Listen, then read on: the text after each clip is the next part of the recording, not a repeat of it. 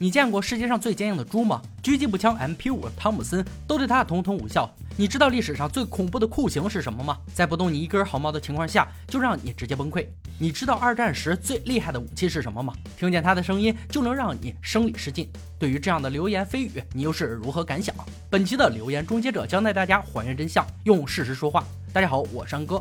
本集的第一个故事稍微有些西部情节，在一片荒无人烟的戈壁滩上，一个独行枪手正在追赶他的猎物。最终，这名亡命之徒还是没能逃脱命运，枪手的一颗子弹轻松带走了他。可中弹后，他却向后飞了数米，这就是传说中的“挨枪向后飞”定律。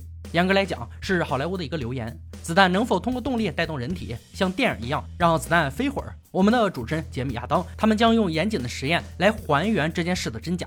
二人计划要制作一个大架子，吊起来倒霉蛋，再用真枪实弹试试效果如何。有的小伙伴已经猜到了对象，是不是假人兄弟？No No No！本次实验要去肉品工厂寻找二师兄，只有他才能模拟人类中弹时的场景。不过这对于一直吃素的凯莉来说有些无法适应。史蒂加和托瑞开始制作吊柱架，有了防护面罩和焊枪的史蒂加无所不能，面具就挂在钩子边缘，稍受压力就会脱落。我相信托瑞已经示范的很到位了。实验场地选择了靶场，先要给猪加点重量，才能达到人体相同的质量，看看子弹能否把它带动向后飞。增重完的二师兄被吊挂在架子上，此时的神枪手专家也已经到位。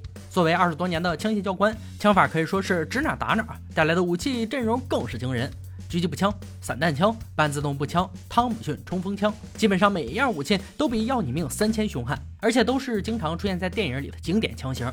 射击距离调至为七米，此距离是致命枪击的射程范围。实验开始前，教官约法三章：一、所有枪支一律被视为上膛；二、不能用枪口对准任何人；三、等真的瞄准射击时才能扣动扳机。讲述安全使用方法后，实验正式开始。神枪手亚当先来，挑选的是 M 四步枪，扣动扳机。没想到第一枪直接命中，可猪丝毫未动，并没有像电影里那样向后飞，真让人泄气。看来是要加大火力才行，比如汤姆逊冲锋枪，一枪下去仍是未打中猪身，干脆来了个更大口径的麦格农左轮手枪。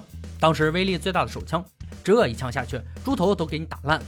这次持枪者换成了杰米，子弹以超高速撞击猪身，高速摄像机下猪身还是没有动。接下来全员上阵，各种枪械，各种突突。这只猪应该是金钟罩铁布衫，这么猛的火力下，仍然没有向后飞。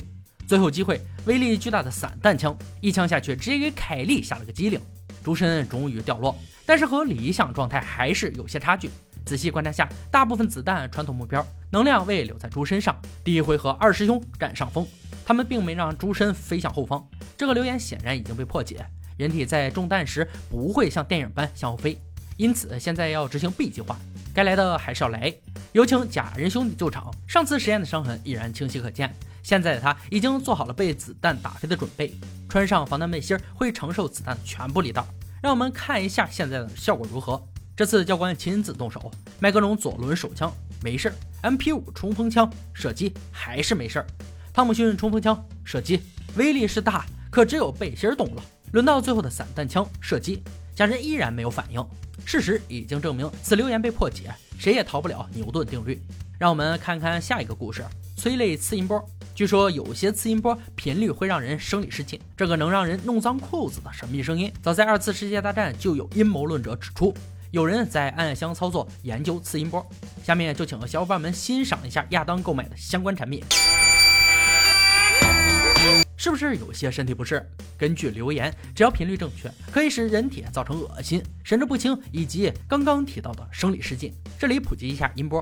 声音只是震动，而震动的速度称为频率，以赫兹为单位，每秒一次震动等于一赫兹。人们是听不到二十赫兹以下的声音。催泪磁音波据说低于十赫兹，所以本次实验要用到演唱会的专属设备。场地选择在空旷的停车场，计划很简单，用改装的扬声器包围实验者，播放声音，直到催泪次音波发威。四个扬声器，两万五千瓦功率的环绕立体音箱。亚当自告奋勇，他喜欢身处在演唱会的中心。医疗小组会持续监控亚当的生命情况。面对神秘的次音波，亚当还是准备了尿不湿，以防万一。最好是小组人员都穿上。可是这穿在外面学超人没什么用吧？一切准备就绪，实验开始。扬声器的震动让亚当无动于衷，心跳速度也没什么变化，甚至在实验下玩起了拼图游戏。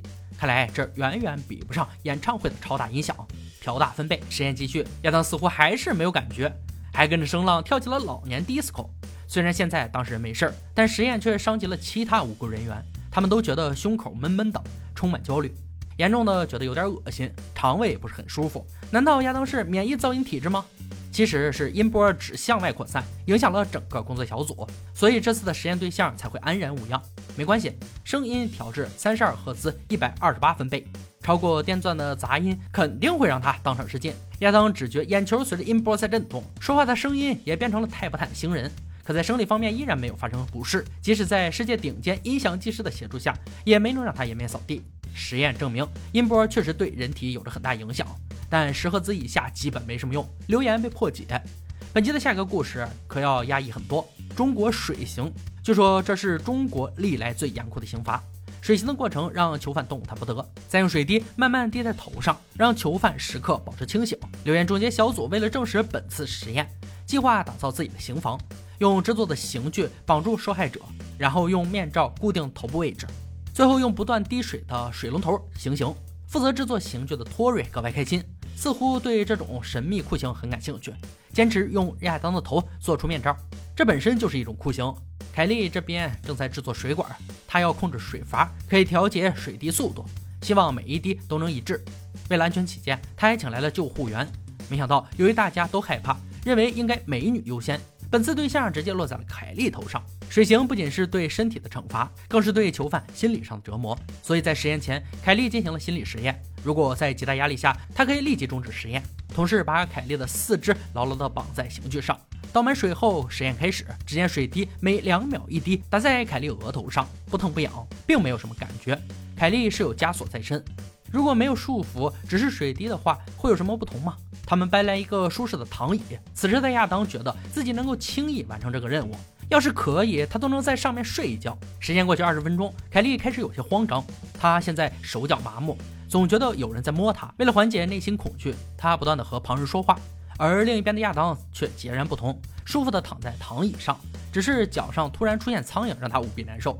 时间过去一个小时，凯莉已经焦躁不安，滴落的水滴让他时刻保持清醒，精神与肉体同时进入双重折磨。在心理测试下，凯莉的情绪直接崩溃，身体严重发抖，开始大哭起来。同事看情况不对，赶紧结束实验。而亚当这边却不知不觉地躺了三个半小时。他最多的感觉就是额头有点凉。实验结束，流言被证实。虽然水刑给人带来的精神折磨才是最恐怖的，其实水刑又名滴水刑，是英纣王发明。